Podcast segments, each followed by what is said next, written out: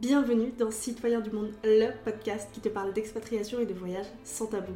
Je suis Dorine, française expatriée au Québec depuis 2020 et dans ces épisodes, je vais te montrer ce qui ne se montre pas. Alors oui, l'expatriation et le voyage, c'est inspirant, mais il y a des réalités derrière tout cela et c'est super intéressant. Je te laisse avec l'épisode du jour. Bonne écoute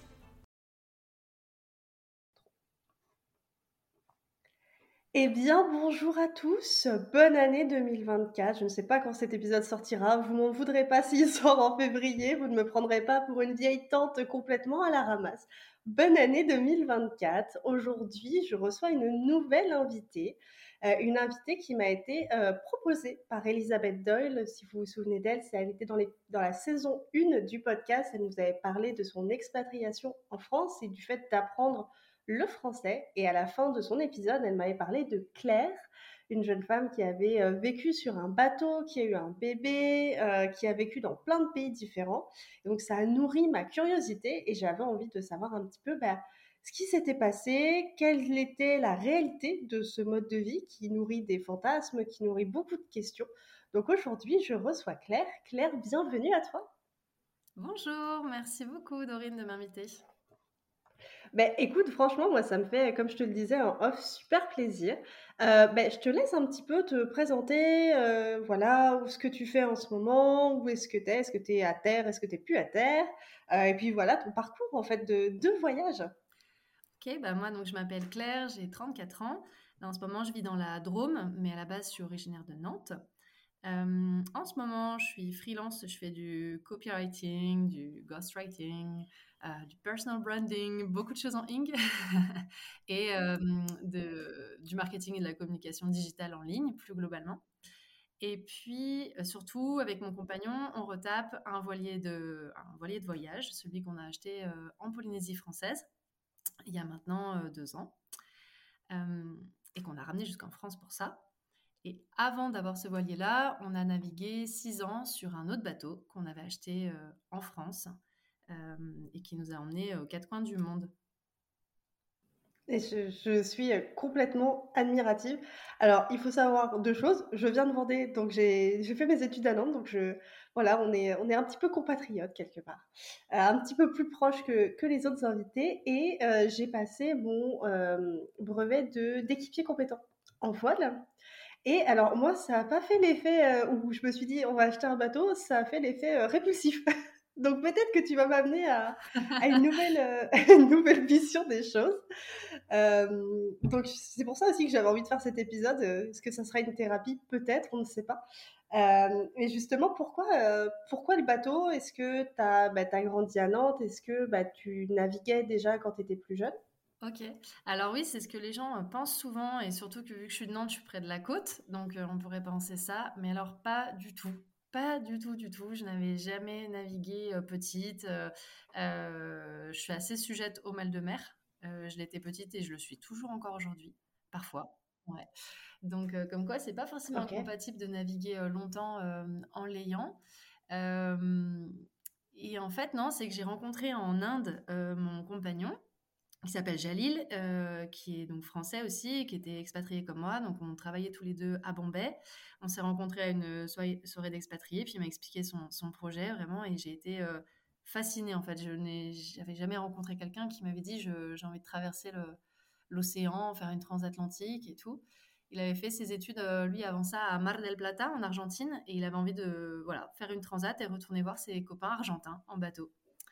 Et pourtant, il est de la Drôme, c'est un fils d'agriculteur, donc lui non plus, il n'a pas forcément été, je veux dire, baigné dans la mer. Ses, ses parents l'envoyaient faire des stages d'optimiste, et puis après, il a eu un, un autre bateau avec un copain d'école d'ingé. Mais, euh, je veux dire, c'est pas un enfant de bateau, et voilà, il n'est pas skipper professionnel. Et puis finalement, euh, cette idée de faire un grand voyage euh, par la mer euh, s'est imposée à lui, et donc il était en Inde pour mettre de l'argent de côté. Euh, et, faire ce projet-là. Et puis en fait, bah, de fil en aiguille, on, eh ben, est resté voilà, euh, inséparables. Et puis notre idée était d'acheter un bateau un peu plus grand et de partir un peu plus longtemps. Mais euh, quand on est parti de France, on n'avait jamais navigué 48 heures tous les deux sur un bateau consécutif. Et on a traversé le golfe de Gascogne tout de suite. On est allé à Belle-Île et puis Espagne et on était déjà en grand voyage en fait. On est resté peut-être une semaine en Espagne. Après, on allait tout de suite aux Açores.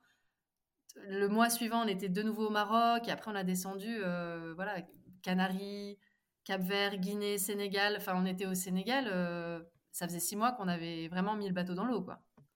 C'est, je trouve ça C'était très, très complètement rapide, dingue. quoi. Mais moi, je trouve ça, euh, je trouve ça dingue d'avoir une, une telle, euh, une, une telle confiance dans le projet. Je trouve ça, je trouve ça fascinant. Ouais, c'est surtout moi qui avais très très confiance euh, en, en Jalil, mais euh, lui, il avait assez confiance en lui aussi. Il avait, il avait déjà quand même navigué sur un bateau pendant 15 jours, il, il était skipper de son propre bateau, euh, voilà, mais là c'était quand même autre chose, c'était un 40 pieds, donc pour donner une idée, ça fait quand même 12 mètres. C'était un bateau en aluminium, donc il faisait une dizaine de tonnes, voilà, c'est, c'était un vrai voilier de voyage, quoi. Voilà. Ouais, ben après, oui, on a bourlingué avec, on a traversé l'Atlantique. Et puis on a descendu tout le Brésil, euh, l'Uruguay. Après, on s'est posé un petit peu à Buenos Aires. Parce que voilà, on avait un peu touché le, le but quand même d'arriver en Argentine. Donc c'était c'était intéressant. Et là, on a préparé le bateau pour euh, l'emmener en Antarctique. Là, il fallait de nouveau un, un grand projet pour, euh, pour ouais, passer à une deuxième étape. Et du coup, et ben ensuite, on a descendu toute la côte argentine. Il commence à y avoir beaucoup de vent hein, à partir des, des ouais. 40e rugissants, 50e hurlants. Il y a quand même vraiment du vent. Euh, et puis après, on est allé sur l'île des États, qui est une toute petite île. C'est un peu le coccyx de, des Andes, en fait, hein, de l'Amérique du Sud. Et puis. Ushuaia. Et puis alors après, c'était une troisième histoire euh, là-dedans, avec le, un bébé, une grossesse et tout ça. Quoi. Mais là, c'était encore une autre parenthèse dans celle du voyage. Mais euh, je trouve ça, je trouve ça très, enfin, moi, ça me, ça me fascine. Parce que comme je te disais, moi, ça a eu un effet répulsif, donc je trouve ça euh, super. euh, tu sais, je vois ça avec euh, ma perspective et je trouve ça très cool. Donc vous avez pas, est-ce- vous avez pas fait l'Antarctique finalement, si c'est ce que je comprends? Ou est-ce que tu as réussi? Vous avez, vous Si, si, on est allé, on est allé en Antarctique. Si, si, oui, en, en péninsule antarctique, on est allé après avoir appris, à, on a approvisionné à Ushuaia, puis on est allé un mois et demi avec deux copains. Donc on était quatre. Euh, c'était absolument euh, fascinant, féerique, enfin, lunaire, au-delà de, de tout ce que j'aurais pu imaginer comme, comme grandiose, comme beauté. Le temps long aussi, vraiment, qui s'inscrit dans le, dans l'eau, parce que l'eau qu'on voit qui est bleue, enfin, c'est de la, c'est de la neige tassée d'il y a des milliers d'années, en fait. Il y a, il y a une dimension géologique, je sais pas comment expliquer, qui Ouais. est, qui est absolument bouleversante en Antarctique. Et c'est tout est très minéral, les animaux, enfin, l'environnement est tellement différent que c'était vraiment, vraiment euh, fascinant. On était euh, presque choqués, un petit peu en état de sidération quand on est revenu, Ah ouais? À, ce- à ce point-là, justement? Et ensuite, euh, ouais, ouais. Oui, on a, on a mis du temps à atterrir, ouais, à se dire qu'on était allé en Antarctique euh, à la voile. Ouais. Ouais, c'est vrai. Pourtant, il y a quand même des touristes en Antarctique, hein. Il y a 70 000 touristes à peu près par an, si je dis pas de bêtises, mais sur plutôt des paquebots du, du Ponant ou d'autres compagnies euh, euh, qui font les pôles. Et en voilier, voilà, on est une poignée. Et cette, année- cette année-là, euh, c'est des bateaux de charter, donc c'est des bateaux quand même, quand même des, des passagers euh, métier. Et nous, on était un des seuls bateaux, on va dire, à titre récréatif, des un bateau touristique. Et on était le plus petit cette année-là, donc il y a une, il y avait une dimension vraiment de challenge hyper intéressante. euh.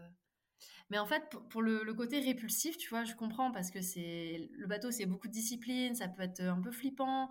Il y a beaucoup de choses à savoir. euh, il faut savoir bien bricoler, en plus de savoir bien naviguer. Euh, il y a plein de choses à savoir faire. Mais euh, nous, en fait, on est parti un peu le- la fleur au fusil, en fait. On savait pas grand-chose, donc on a appris sur le tas et on était déjà tout de suite très Ouais. loin.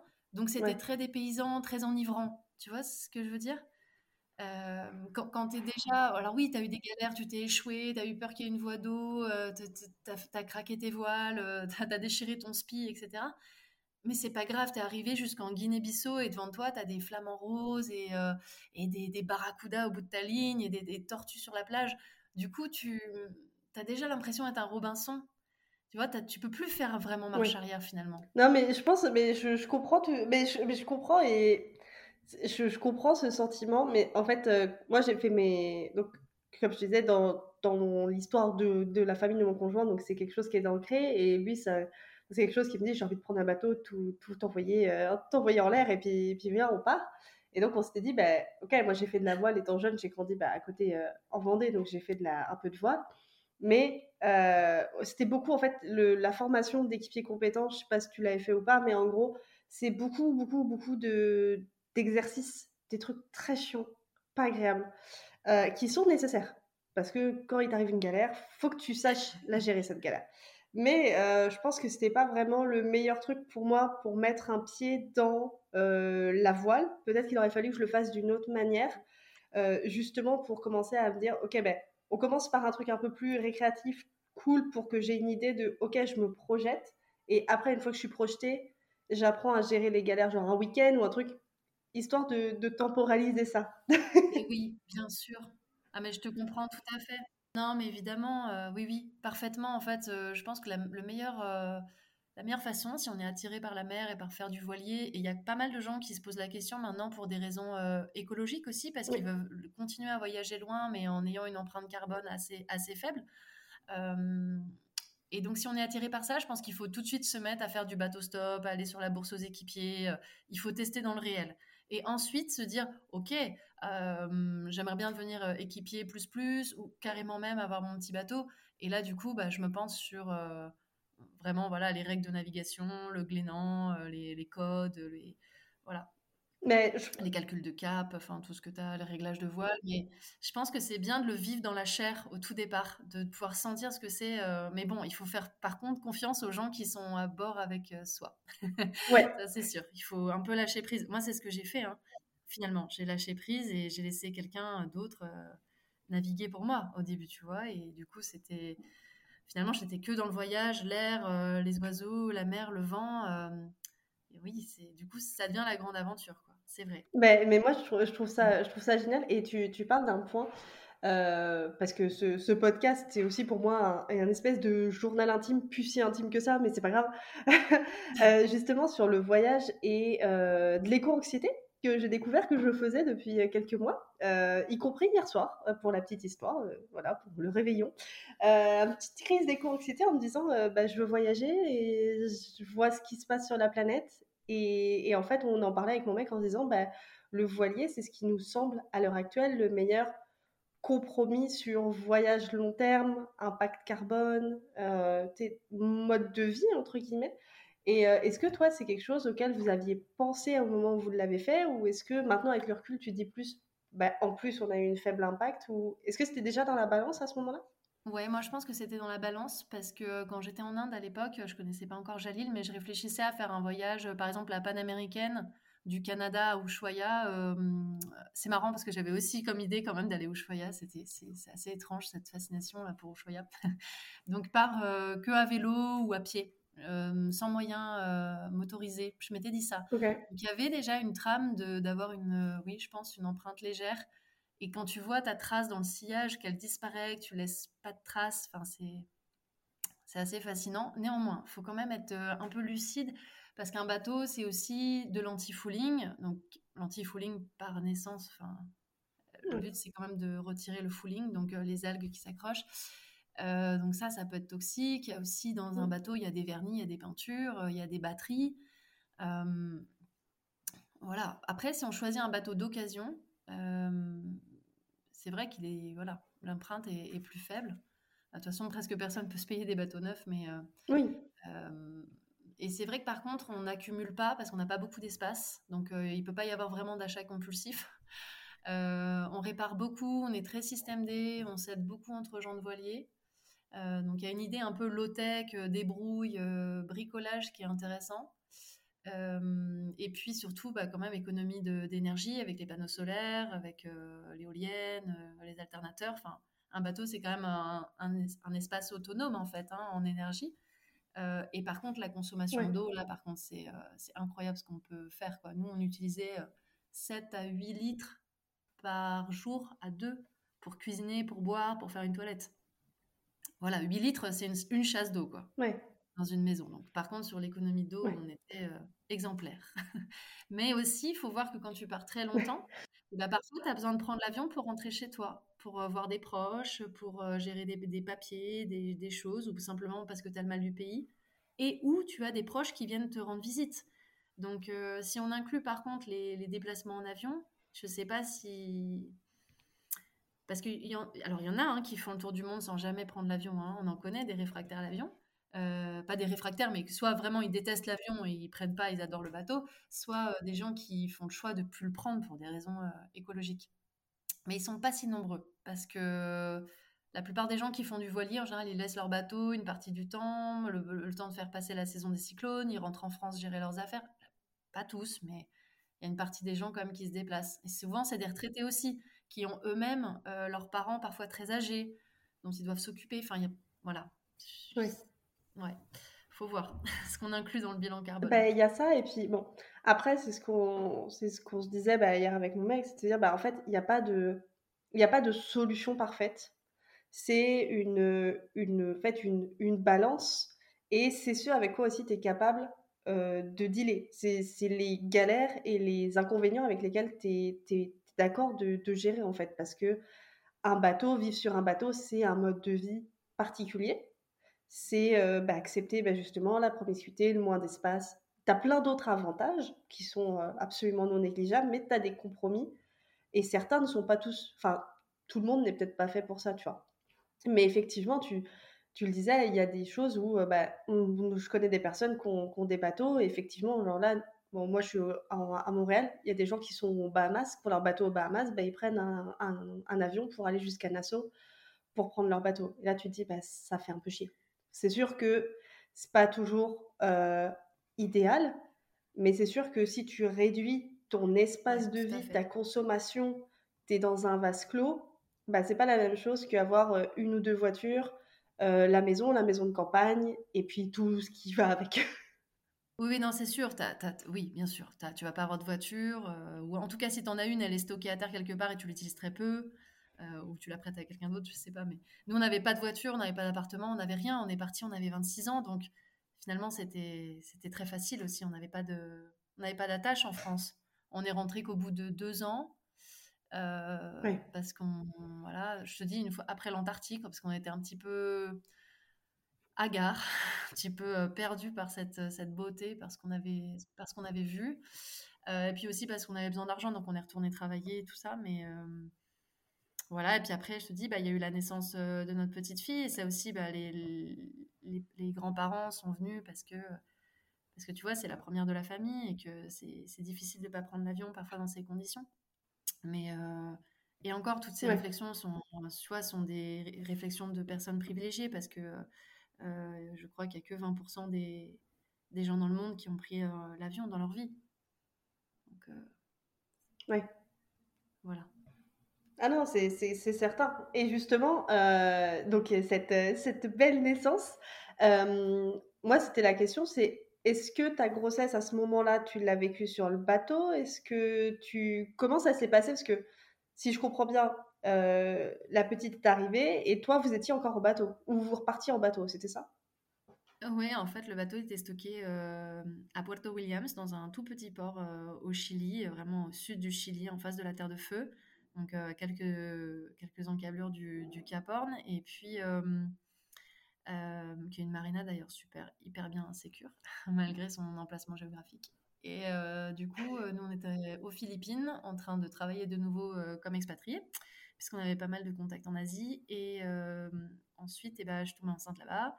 Et puis, il fallait retourner chercher le bateau. Donc après, on est, on est allé là-bas et récupérer notre voilier. Et puis, l'Argentine, ça nous paraissait très bien pour, pour y rester l'hôpital public était bien, euh, je me suis sentie bien là-bas. Tu es au pied des Andes, mais tu as, la mer en face. Euh, voilà, donc après, oui, j'ai fait ma, grossesse sur le voilier entre 3 et 9, ben, jusqu'à la fin. Et puis, Sophia, elle est venue vivre à bord avec nous quand elle avait deux jours. voilà, j'ai accouché à l'hôpital et puis après, on est revenu à bord.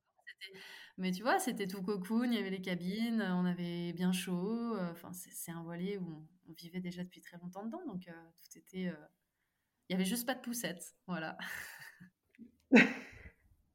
Mais c'est trop cool parce que je pense qu'il y a beaucoup de gens.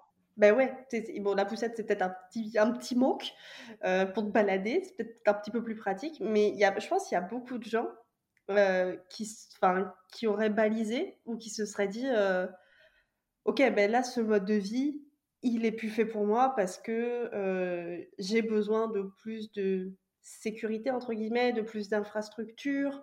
comment, bah, du coup, toi en plus, tu as accouché à l'hôpital public, donc c'est que ça s'est bien passé, et tu es revenu deux jours après, donc c'est que ça a dû bien se passer, mais comment vous avez géré ça après pour rentrer? Pour rentrer ou pour continuer en fait tout ce mode de vie sur le bateau avec un, une petite loutre qui, qui grandit?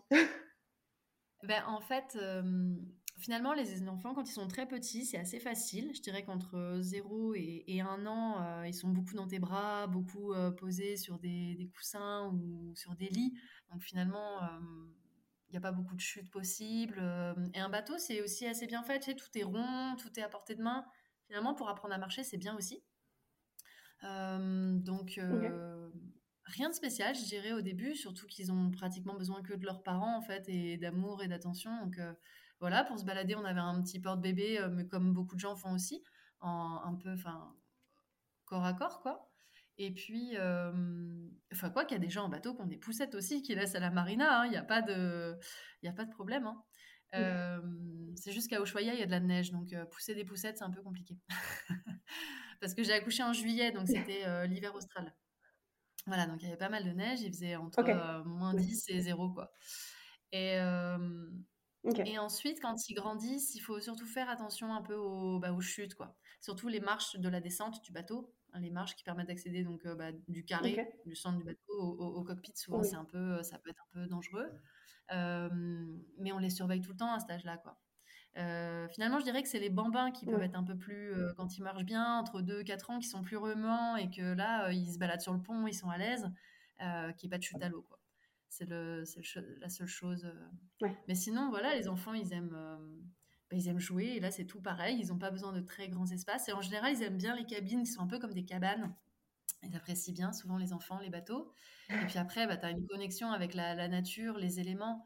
Si je devais vraiment retenir qu'une chose de tout ça, c'est le contact avec euh, quand même le ciel, la mer, les, les animaux, euh, le, silence, euh, assez déconnecté, assez, c'est quand même assez méditatif comme mode de vie, assez contemplatif. Et ça, je pense que ça peut que qu'être bénéfique pour un enfant d'être au contact de la nature. Donc, je pense que c'est une enfance quand même assez, assez joyeuse. Et après, d'après les enfants de bateau que j'ai vus, surtout quand ils ont 6, 7, 8 et jusqu'à 10 ans, euh, là, ils comprennent bien la navigation, ils peuvent être euh, euh, de, bons matelots, se débrouiller aussi tout seul avec le zodiaque, ramer, nager. voilà, ils ont un, bon développement physique en général. Ils ont aussi un bon développement linguistique parce que surtout si leurs parents voyagent voilà, en dehors de, l'Europe, bah, il y a beaucoup de langues. Ils doivent, ils ont que des copains de ponton qui sont ou anglophones ou hispanophones. Voilà, faut faut s'adapter. Donc souvent ils parlent plein de langues ils sont assez débrouillards et assez ouverts aux autres. Quoi. Euh, d'après ce que j'ai vu, c'était quand même euh, des enfances euh, très quoi. Très gaies. Et, justement, donc, toi, à ce moment-là, donc, si je comprends bien, vous êtes en Argentine ou en tout cas, vous vous baladez sur cette partie-là du monde. Et est-ce quel a été le déclic Parce que là, maintenant, tu es dans la Drôme. Est-ce qu'il y a eu un moment où vous vous êtes dit, OK, bah, on rentre, euh, on refait une transat et euh, on remonte jusqu'à la France. Est-ce que c'était lié aussi à la famille? Parce que bah il y a, ta fille qui grandit, il y a les grands-parents et il y a un besoin de se rapprocher. Est-ce que c'était une fin de cycle de vie et vous vouliez partir sur autre chose? Alors il y a eu euh, quand même donc en fait nous on a continué par le Chili et ensuite vraiment l'idée c'était quand même d'atteindre l'océan Pacifique. Donc on s'est retrouvé ensuite donc Jalil a continué la la Transpacifique euh, dans la partie sud là, du Chili euh, au Gambier. Ensuite, on est resté euh, un an et demi en Polynésie. On a changé de bateau aussi. parce que vraiment, on a vu un peu le bateau de nos rêves, c'est-à-dire un 50 pieds, donc un 15 mètres en aluminium, bien dimensionné, un peu type bateau d'expédition, tu vois, dans lequel tu peux retourner de nouveau en Arctique ou en Antarctique, explorer. Euh, tu vois, grosse capacité de gasoil, d'eau et tout. Donc, on, a vu le bateau, on a fait, on l'achète. Donc, on s'est retrouvé avec deux bateaux, ce que vraiment je déconseille de faire. C'est quand même vraiment un mauvais plan. Donc, euh, surtout que c'était Covid. Donc, on était avec deux bateaux, deux bateaux dans le lagon. Euh, sans qu'il y ait d'acheteurs potentiels qui puissent venir le voir, à part en Polynésie. Mais bon, le marché est quand même en général, les gens ils viennent d'ailleurs, soit des États-Unis, soit de France, soit d'Australie pour venir acheter les bateaux enfin surtout le type de bateau qu'on avait, c'est-à-dire un bateau isolé pour le froid avec un poêle à gasoil euh, en aluminium. c'est pas trop le genre. Tu vois, en Polynésie, on veut plus des, catamarans ouverts. voilà, c'est donc finalement, c'est bien avec bah France qui veut chercher. dès que dès que les frontières se sont réouvertes. et du coup, on s'est retrouvé avec ces deux bateaux. Et là, finalement, on n'avait plus que donc celui actuel qui s'appelle Akela. Euh, je sais pas si tu vois, mais Akela, c'est le loup. en hindi, c'est le loup de, du livre de la jungle. C'est celui qui récupère Mowgli. Oh, d'accord, ok. et qu'en prend soin. Tu vois la meute de loup. Mais c'est ça. Et du coup, ça lui allait bien à Akela parce que c'est un, peu un vieux loup de mer. Et puis nous, on s'est rencontrés en Inde, donc on aimait bien que ce soit un mot, euh, un mot indien, on trouvait ça sympa. Bref, du coup, là, par contre, ce bateau était quand même en, sale état, on va dire. Et il fallait lui faire un gros chantier.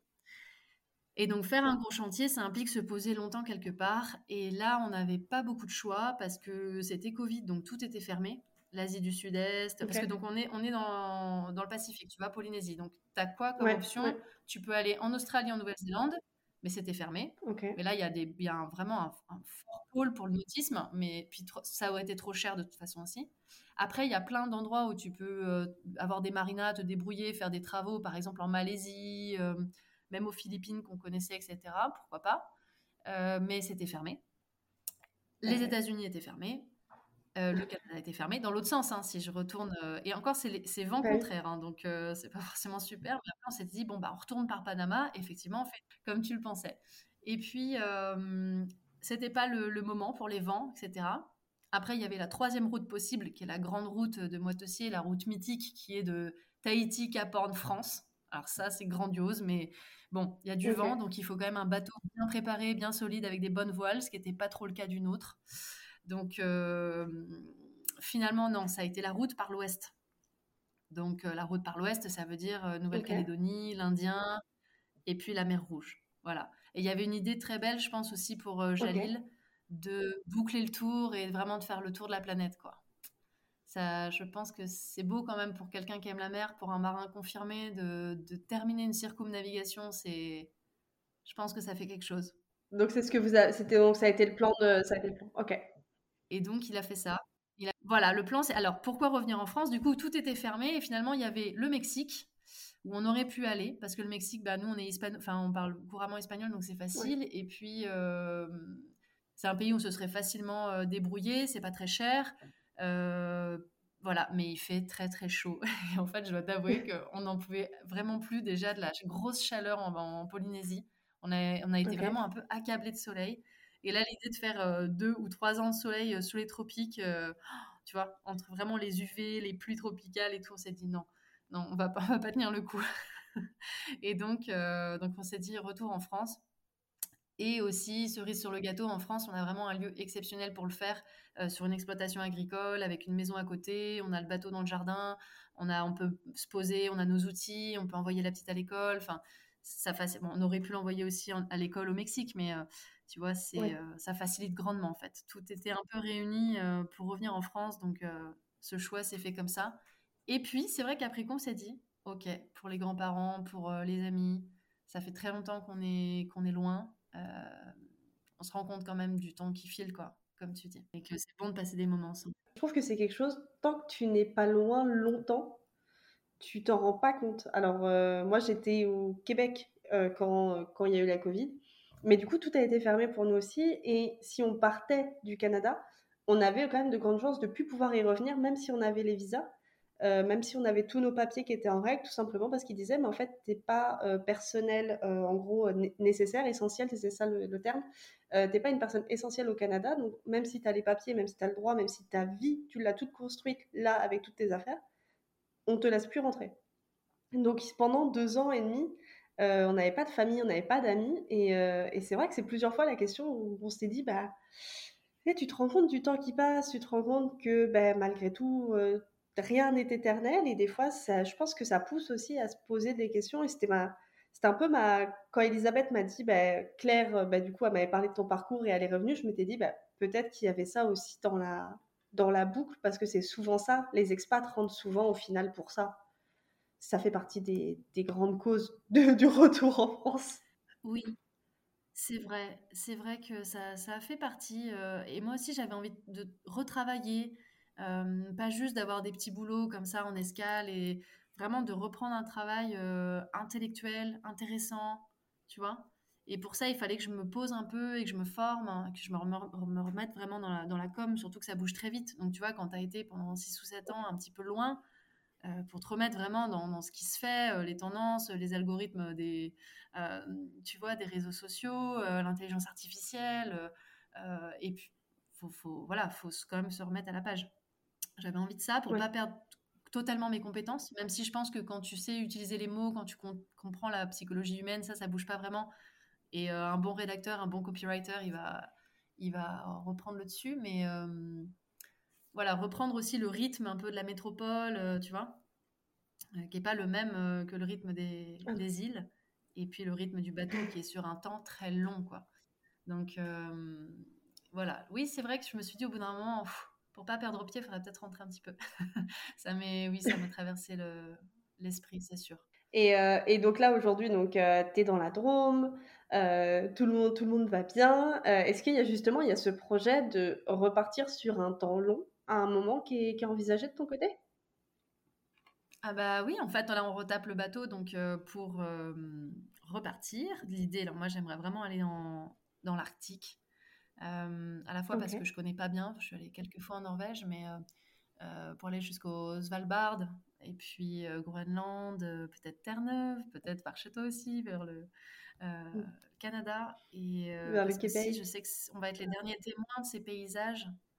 Finalement, l'Arctique, c'est voilà, c'est une des zones dans le monde qui se, qui se réchauffe le plus vite. Et, euh, et voilà, même dans 10 ans, 20 ans, les paysages auront tellement changé. Et je sais pas, j'ai vraiment le sentiment qu'il faut que j'aille là-bas pour voir des choses, expérimenter des choses. Donc, ouais, l'Arctique, ça me tiendrait bien à cœur.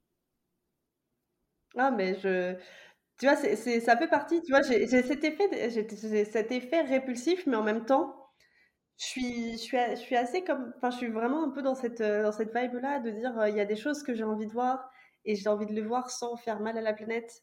Donc, je sais que, sais, quand tu pèses le pour, le contre, que tu regardes un petit peu tout ça, bah, tu dois te dire, euh, ah, faudrait que je le fasse quand même.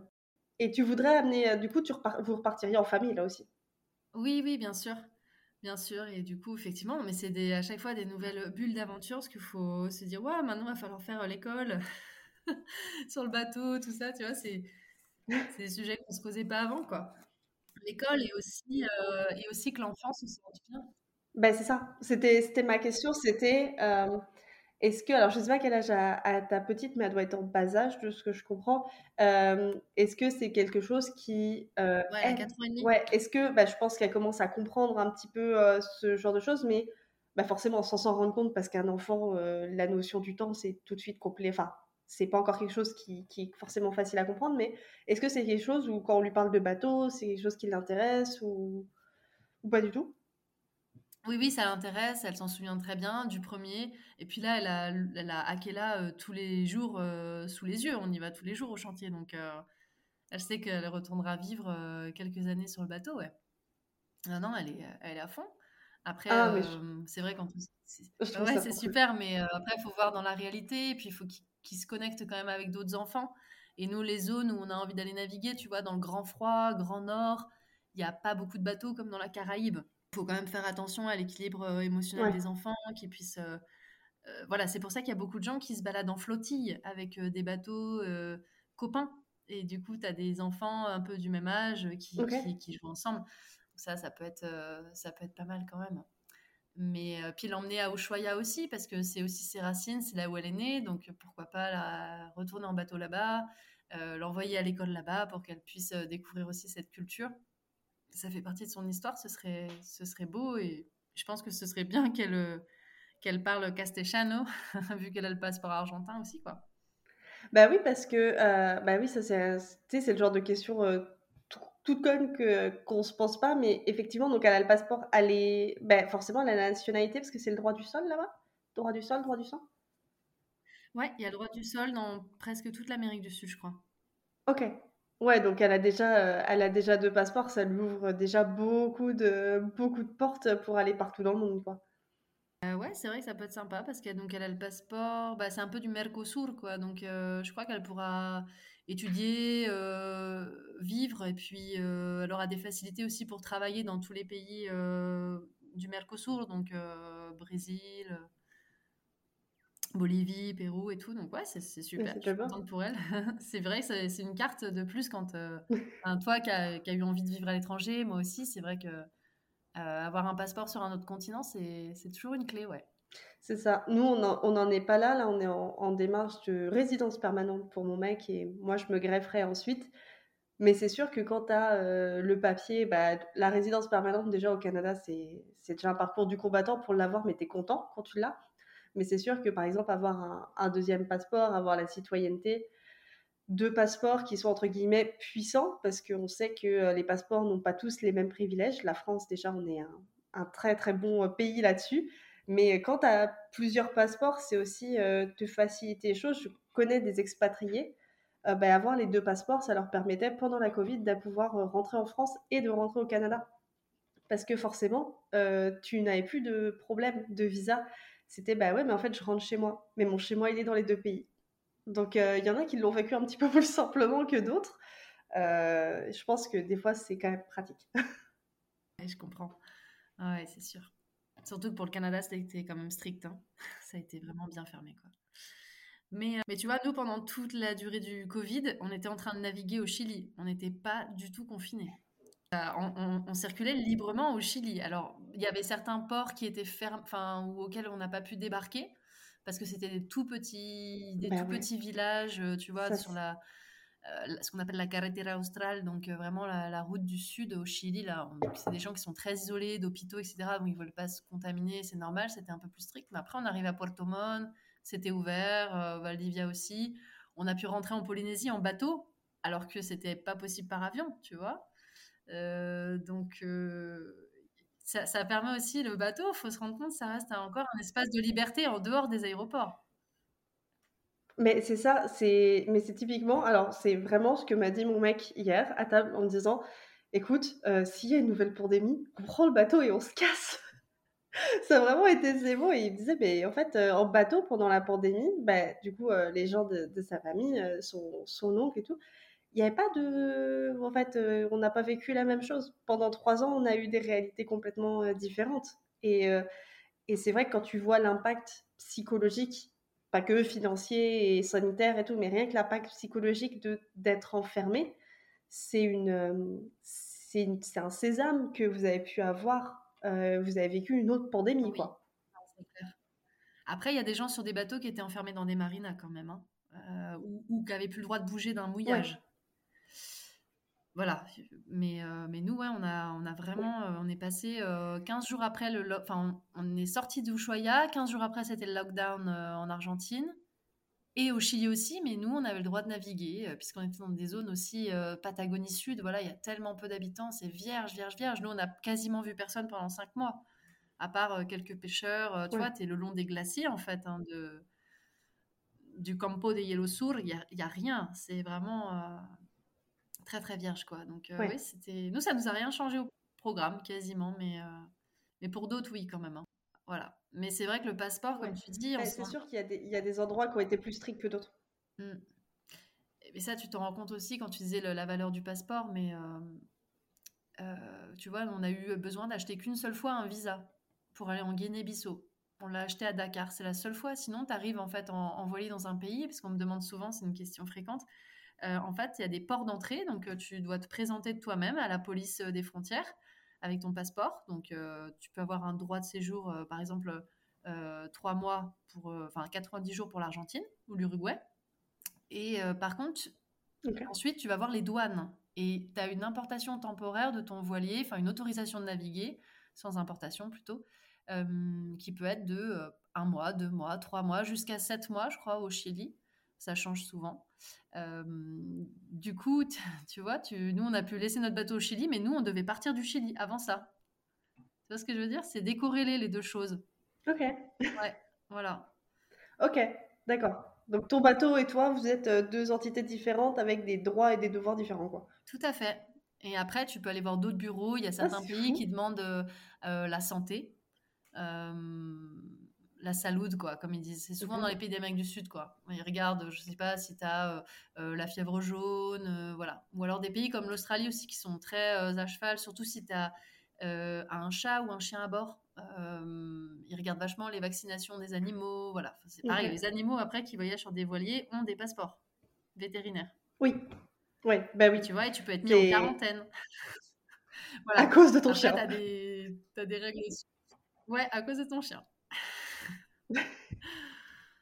Mais, euh, mais globalement, c'est assez facile de, c'est assez facile aujourd'hui de, de, se déplacer en bateau. Euh, voilà, c'est juste que c'est d'autres ports d'entrée. Ouais, mais je trouve ça, euh, je trouve ça fascinant. On, est dans une ère où bah, ça n'a jamais été aussi facile de prendre l'avion, ça n'a jamais été, enfin, voilà, moi, je, je, comme dirait ma maman, tu, tu prends l'avion comme moi je prenais le bus à l'époque. Quoi. C'est, pour moi, c'est d'une facilité vraiment. Euh, ok, je réserve mes billets d'avion, je pars. Euh, enfin, ça a toujours été comme ça. Et, et en fait, je me dis, le, voilier, c'est vraiment un, un, mode de vie, mais qui conjugue ton moyen de déplacement, ton lieu d'habitat. Et, et, ça peut vraiment te faire vivre des expériences qui sont complètement enfin, extraordinaires et que tu, et avec, enfin, tu ne pourrais pas du tout vivre la même chose en avion. Parce que je veux dire, euh, là où vous avez été, entre guillemets, confiné, tu, tu pouvais pas, enfin, l'avion ne t'apporte pas du tout le même, euh, la même chance d'aller dans ces endroits-là. Alors oui, c'est extraordinaire dans le sens où déjà, tu t'enlèves la laideur. C'est-à-dire que quand tu arrives dans un aéroport, c'est quand même très moche, tu es dans une très grande ville, c'est violent quand même, tous ces espaces euh, ultra bétonnés, très artificiels, etc. Alors que voilà, quand tu pars du vieux port de Marseille et que tu navigues tout droit jusqu'au vieux port de Tunis, par toi-même, déjà, tu es hyper fier, tu as vécu plein d'aventures. Enfin, c'est le, le voyage qui est lui-même. Tu vois, la destination n'a pas vraiment d'importance au fond. Euh, et tu as ce temps aussi entre les pays, euh, tu vois, pour digérer ce qui s'est passé. Par exemple, entre le, euh, je sais pas moi, les Canaries et le Cap Vert, on a mis six jours de navigation waouh, t'as le as le temps de digérer, quoi. C'est génial. Et, et, du coup, t'es frais, t'as, je sais pas, les mémoires, enfin la mémorisation, les, les souvenirs que j'ai sont encore plus précieux, encore plus beaux. Il y, a, y, a, ça, ouais. Et puis surtout, tu t'évites aussi les gros hubs. En fait, tu peux aller où tu veux, tant que les pays sont ouverts avec un port d'entrée. Tu vois ce que je veux dire? Tu peux suivre en fait une logique géographique qui n'est pas forcément une logique aéroportuaire. Oui. Euh, et puis aussi, tu peux aller dans des endroits euh, complètement reculés, comme bah, des toutes petites îles des Tuamotu euh, en Polynésie, des tout petits atolls, tu vois, dans le Pacifique Sud, ou l'Antarctique. Voilà, il n'y a, y a, pas d'avion pour aller en Antarctique. Bah, il y a des vols de luxe, un peu en, coucou privé, etc., mais qui de toute façon sont inabordables. Quoi. Même en jet privé, par exemple, tu pourrais pas aller dans certains endroits où je suis allée en voilier. Donc, il y a un peu une revanche aussi sur dire, OK, il faut un peu de courage, il faut un peu d'organisation, mais du coup, on est, euh, enfin, on est gratifié de tout ça, quoi. La nature te le rend aussi. Euh, ouais, je trouve. On est remercié. Tu vois, quand en Antarctique, après, tu vois des baleines tous les jours. Et, tu te dis, wow, ok, c'était, c'était dur, euh, ça a été beaucoup de travail, parce qu'il faut faire tout, faut faire beaucoup de papiers pour aller en Antarctique. Il faut préparer ton voilier, tu vois, c'est une, une zone protégée, donc tu peux pas y aller comme ça. Il faut prévoir des assurances, de l'équipement. c'est, c'est un vrai investissement pas que financier, mais vraiment en termes de motivation. C'est un, un, mini projet quand même, quoi. Et, euh, et du coup, ouais, après, enfin, le, dans le cœur, ça explose encore plus que d'y aller en avion, c'est sûr. Parce qu'il y avait une dimension de risque, parce qu'il y avait une dimension. Euh, ouais, ah, c'est hyper fort. Mais, mais, les gens qui font à vélo, parfois certains trajets très difficiles ou à pied, etc., ils, ils savent ce que c'est, quoi, de, de dire bah, j'aimerais pas être euh, en haut de la montagne euh, droppé par hélicoptère en fait. J'ai envie de monter cette montagne avec mes pieds et c'est il y a une forme d'accomplissement aussi à faire ça.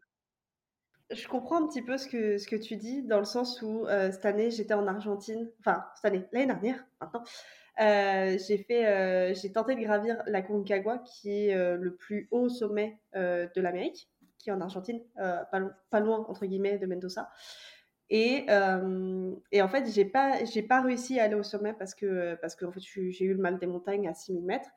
Mais quelle fierté de, dire j'ai fait, j'ai donné. Ah, je pouvais plus te donner plus. Là, je suis arrivée à 6000 mètres, je n'en pouvais plus. Euh, mon, mec est parti, lui, dans la nuit, euh, faire le sommet, et puis on est redescendu le surlendemain. Mais de dire, je l'ai fait, il y a une notion de dépassement de soi, d'explosion de tes, limites, de dire, en fait, c'était risqué, mais je l'ai fait, je me suis préparée. et puis la notion de préparation prend tout son sens et je trouve qu'elle est, je pense, alors en bateau, je ne sais pas, mais tout aussi intéressante et stimulante que le point d'arrivée. Je ne sais pas si c'est la même chose en bateau, ah bah mais tout à fait, se préparer à, quelque chose, c'est tellement intense en fait.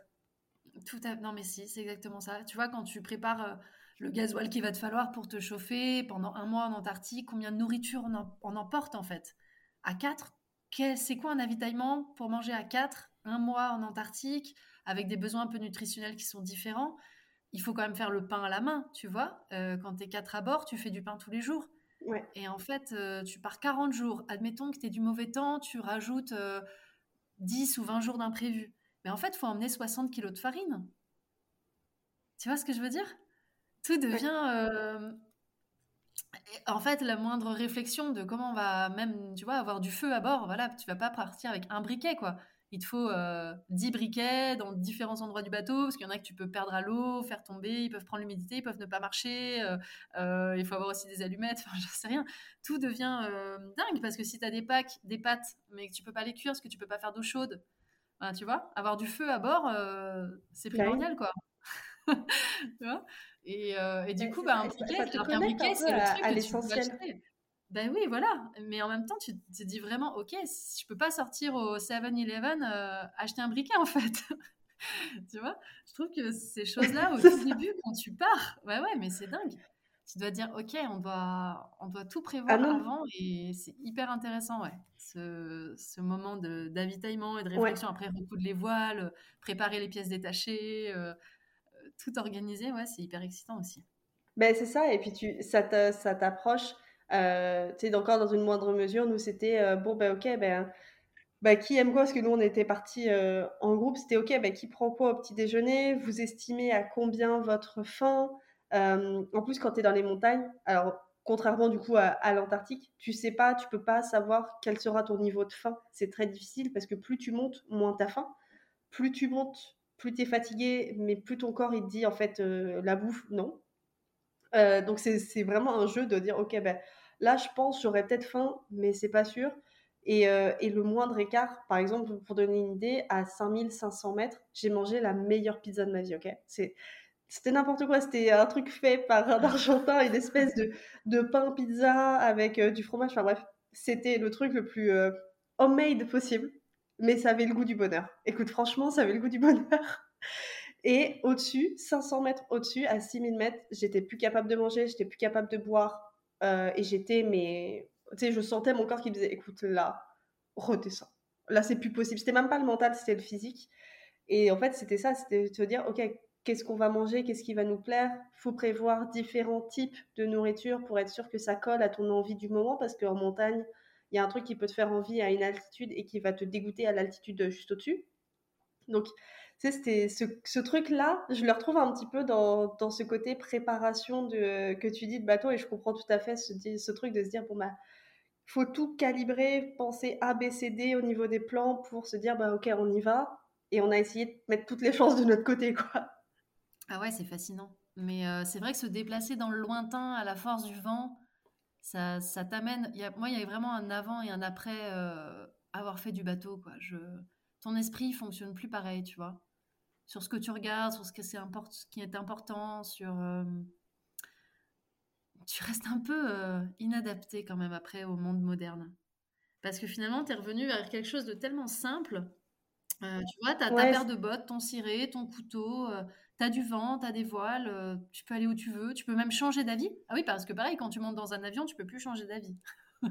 Alors que là, quand tu es en navigation, tu peux même changer de port d'entrée, mais tu peux même, tu peux même carrément changer d'avis. C'est arrivé à plein de gens en navigation, quoi. Ah ouais. Tu vois? C'est fou. Et justement, et c'est comment Finalement, tu n'as plus envie d'aller au Brésil parce que tu es en train de lire un bouquin sur Cuba et ben en fait, tu fais route sur Cuba et puis voilà. C'est dingue. Et justement, si tu as du temps, si tout est flex, si l'équipage est hyper. Euh, c'est pas quand même. Tout le monde ne fait pas ça. Mais nous, ça nous est arrivé de changer quand même assez fortement les plans parce qu'il y avait une conjoncture météo, mais aussi parce que parfois on a eu envie, en fait. c'est parce qu'on lisait des bouquins, tu vois, et qu'on s'est dit, ouais, mais on va faire un crochet par la Guinée. tu vois ce que je veux dire? C'est c'était pas prévu du tout au départ, quoi. Donc, il y a aussi une idée, ouais. De... Ouais, de, notion de, de, spontanéité, je pense. Exactement, c'est ce que je cherchais, ouais, spontanéité, ouais. De simplicité, de spontanéité, ouais. C'est assez dingue. Alors que la vie à terre est quand même beaucoup plus organisée, beaucoup plus calibrée, tu vois, les vacances scolaires, les congés, les... il y a quelque chose de l'ordre de...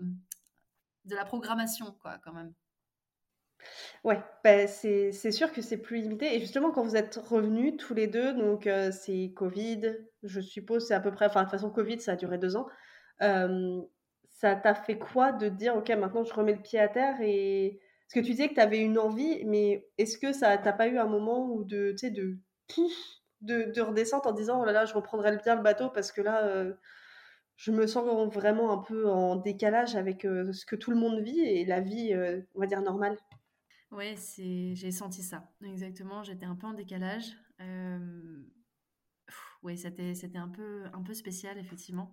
Cette envie était là, cette pulsion de quand même de passer à autre chose, on avait une usure aussi un peu à bord tous les trois. Euh, avec un, bébé en bas âge, tu vois, c'est un peu le terrible two, là, deux ans, où ils sont difficiles, beaucoup de caprices, beaucoup de cris, etc. Je crois qu'on avait besoin un peu de soutien euh, euh, des grands-parents, puis même peut-être de la crèche, reprendre aussi des conversations d'adultes. Euh, parce que quand tu es tout le temps avec un bébé aussi, tu vois, bah, voilà. Puis moi, je te dis l'envie de travailler. Donc, ouais, quand même, l'envie était là. Euh, mais effectivement, au début, j'arrivais pas à rentrer dans un supermarché, j'arrivais pas à, conduire sur l'autoroute, j'arrivais pas à écouter les news. J'étais beaucoup trop triste parce que j'avais pas écouté quasiment. on a vraiment, nous, c'est vraiment beaucoup, beaucoup déconnecté. On n'avait pas internet à bord. On n'avait qu'un téléphone sur, pour deux et on l'utilisait que aux escales. Euh, je sais qu'aujourd'hui, il y a beaucoup de gens qui ont Internet avec euh, Starlink, etc., qui ont, WhatsApp en fait à bord de leur voilier. Euh, et je conçois que ça puisse être super sympa aussi pour partager des trucs avec ses proches ou juste pour travailler comme digital nomade. Hein. Moi, je dis, dis pas qu'on n'aura pas une autre utilisation d'Internet plus tard. En tout cas, pour ce premier voyage, c'est pas le choix qu'on avait fait. On avait vraiment fait un choix de, déconnexion, ce qui est quand même hyper rare, je pense, pour des gens de notre âge entre 25 et 30 ans qui ont vécu sans téléphone, quoi. Oui. voilà. Donc, sans télé, tu vois. Donc, euh, vraiment, il y, a des, y, a des pans entiers de ce qui s'est passé. Euh, toi, t'as pas d'infos, en fait. Euh, tu vois, quand je suis rentrée à Paris et que j'ai vu les, trottinettes, les trottinettes partout sur les trottoirs, les machines qui te rendent la monnaie automatiquement, tu vois, dans les boulangeries, je sais pas, des apps nouvelles, des trucs que tout le monde utilise tout le temps, qui sont d'une banalité, tu vois, les montres connectées, Google Lens, j'en sais rien certaines séries aussi que tout le monde a vues, tu vois, t'es le seul à pas les avoir vues. Euh, bah ouais, toi, t'as fait autre chose pendant ce temps-là, quoi. T'as contemplé des nuages, euh, je sais pas, t'as as regardé les flots, t'as nagé avec des baleines, t'as fait autre chose. Mais du coup, euh, ouais, remettre le pied à l'étrier, il y a quand même un, un petit décalage. Et puis, et puis l'Europe, quoi. Retourner en Europe, c'est quand même, quand t'as vécu quasiment que dans des pays du tiers-monde, pendant un certain temps, tu vois, le rapport à l'argent, à la rapidité, à la précision, à l'organisation. Euh, faut se remettre dedans, ouais, c'est sûr. Mais, mais c'est avec plaisir aussi et de redécouvrir son pays, d'y réhabiter.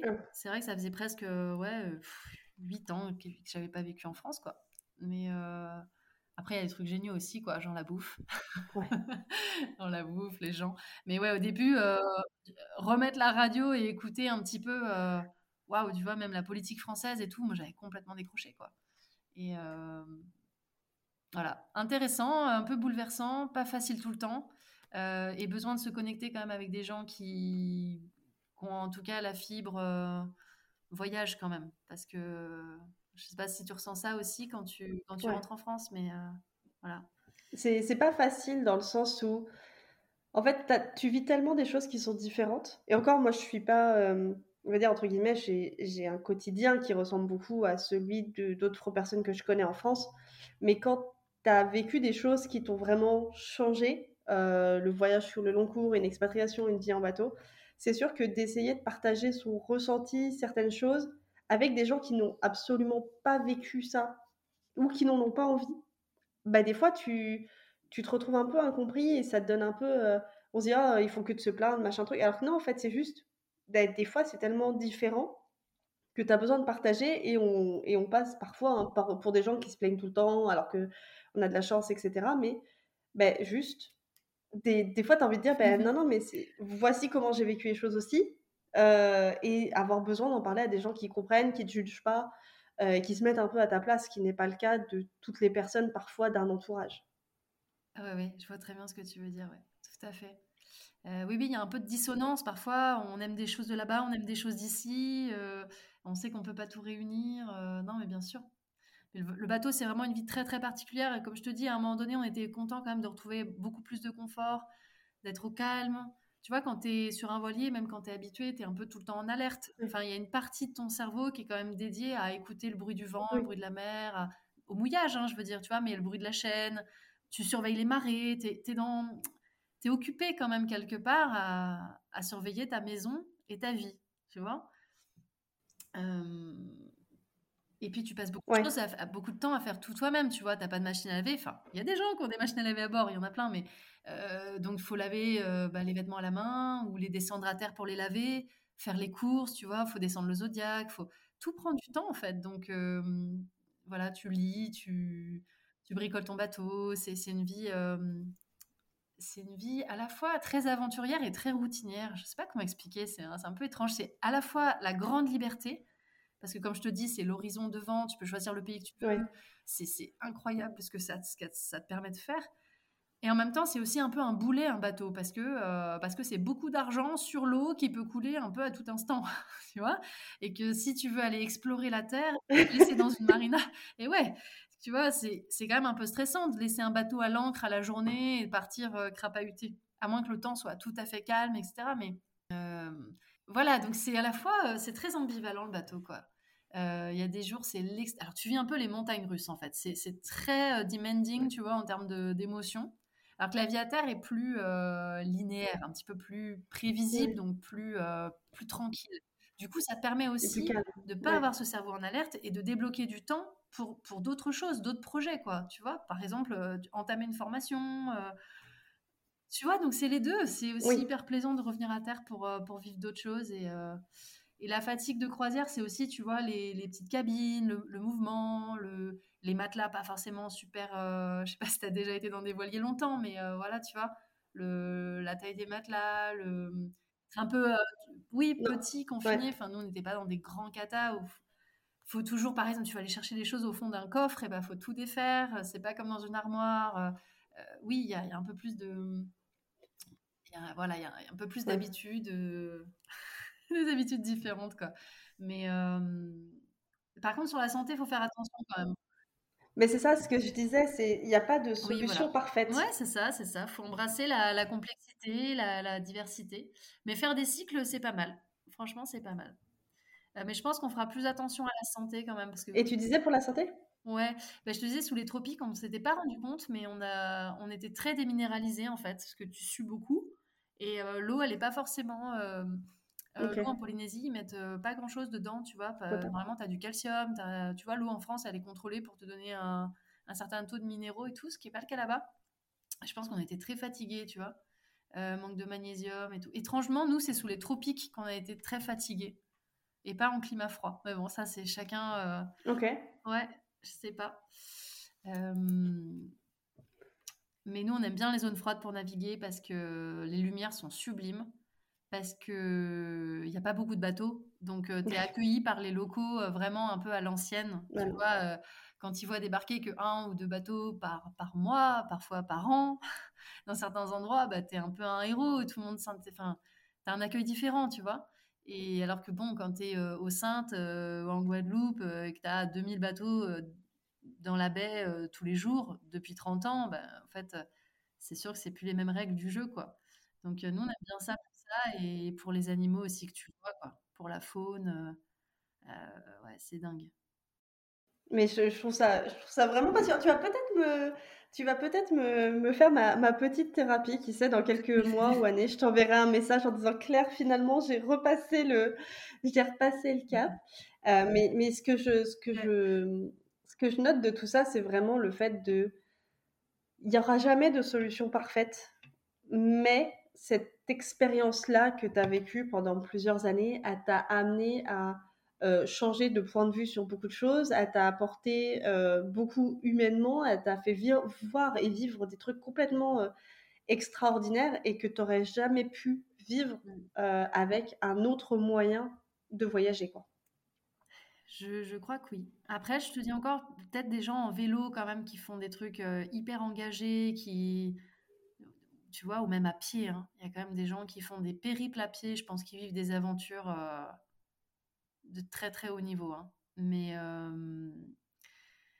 ouais, en fait, c'est le flot de la vie. Ça nous a emportés comme ça. Tu vois, on n'a pas trop réfléchi. En fait, on est parti un peu et puis et puis un pays de plus et puis un peu plus loin et puis après, une fois que tu as basculé de l'autre côté d'un d'un océan, en fait, tu es de nouveau engagé pour un ou deux ans, tu vois, et tu vois pas le temps passer, ouais. Et puis, et puis on a eu la chance de d'être bien à bord. On était, on était complémentaires. On avait envie d'être là. Euh, c'était, c'était magnifique comme parenthèse de vie, ouais. Je ne sais pas le prochain voyage, euh, comment ça va se passer, du coup, à Troyes, euh, dans d'autres zones, sur un autre voilier. On verra bien. Ça va être un, no- un nouveau chapitre aussi. Mais bon, il y a des moments où t'as pas envie d'être là, mais comme dans la vraie, enfin comme dans la vie à terre, il y a des jours qui sont pas agréables. Hein, t'as du mauvais temps, où tu t'es engueulé Bien avec à bord, tu vois. T'as plus euh, des trucs super bons à manger, t'as plus beaucoup d'argent. Enfin, comme la vie à terre finalement. Et faut, faut pas croire que c'est le soleil tout le temps. Je pense comme sur Instagram, il y a aussi des, coups durs, mais euh, mais ouais, tu gagnes en, paix avec toi-même, en, tu relativises ce qui est important, tu apprécies les choses hyper simples, quoi. Reprendre une bonne douche à la marina, euh, euh, manger un poisson que tu viens de pêcher, rencontrer des gens aussi tellement hétéroclites, en fait, ça c'était incroyable pour moi. Moi j'aime vraiment les gens aussi, vraiment, vraiment, tu vois, c'était pas juste pour être que dans la nature, c'était aussi euh, découvrir des, des cultures, enfin, donc les locaux, vraiment, on a eu des rencontres mais fascinantes et aussi les gens de bateau, parce que c'est toute une faune. Tu as à la fois des milliardaires, euh, des anciens patrons du CAC 40, on a rencontré, et tu as aussi des super routes euh, sur des bateaux à 10 millions d'euros, comme sur des bateaux à 20 000 balles, en fait. Si tu regardes le bon coin, euh, tu peux t'acheter un bateau d'occasion à- de voyage à 15 000, 20 000, quoi. Tu vois, il sera pas très bien équipé, mais tu peux partir. Et en fait, tout le monde a sa chance Ouais. euh, quel que soit son budget et quelles que soient euh, ses compétences à la base, parce que je te dis, nous, on a presque tout appris sur le tas. Et, euh, et on a même rencontré un couple de Turcs qui sont partis de Turquie, Ouais. ils ne savaient même pas du tout hisser les voiles. On leur avait offert euh, 700 litres de gasoil, ils ont traversé toute la Méditerranée au moteur.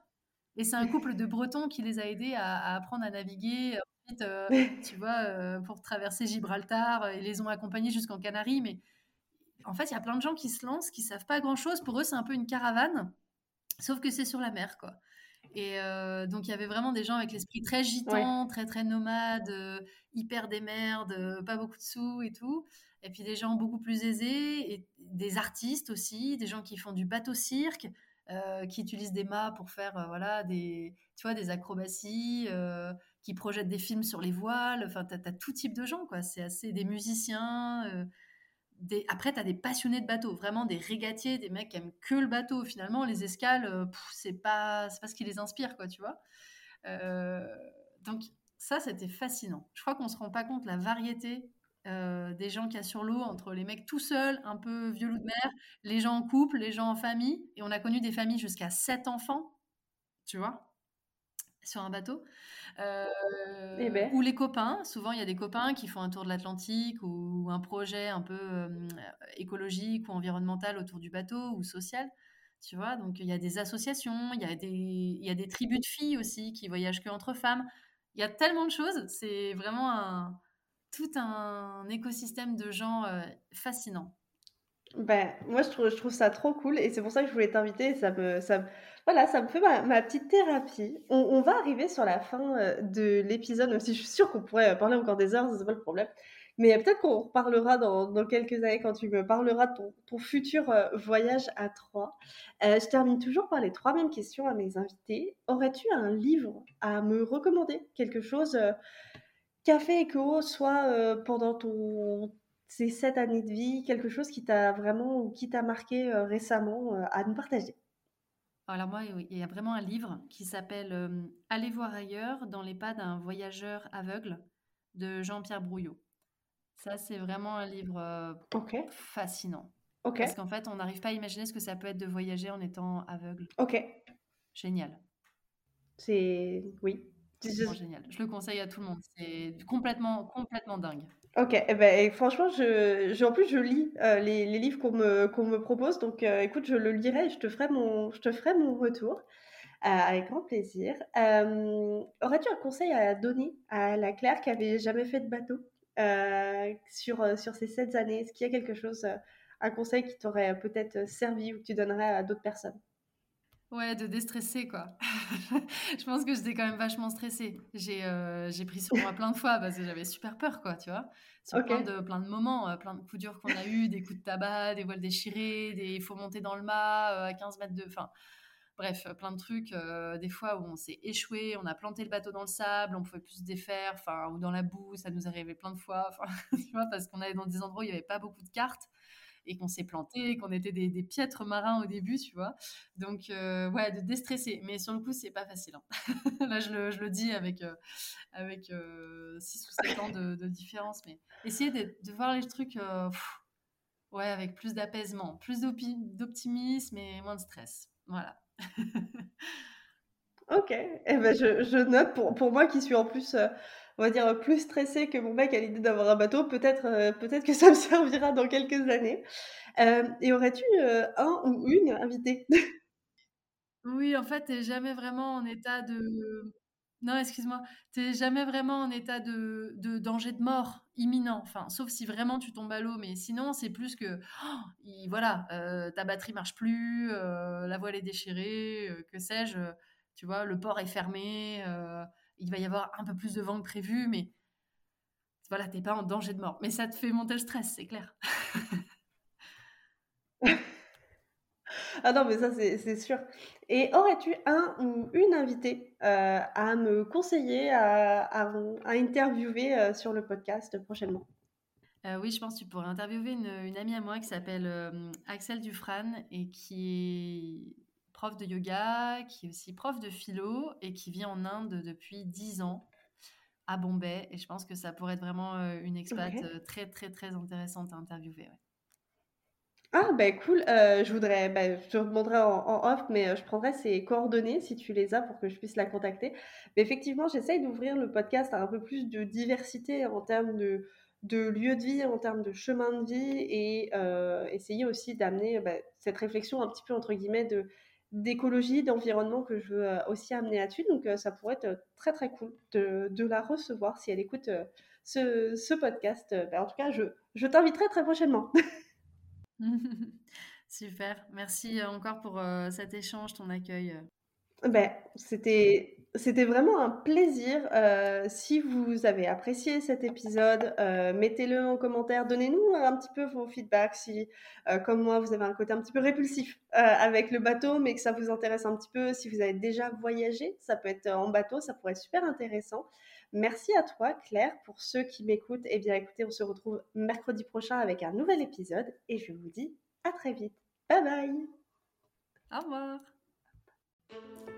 Cet épisode t'a plu Alors mets-lui une note 5 étoiles dans ta plateforme de podcast favorite et mets-moi un commentaire. Sur ce, je te retrouve très vite. Salut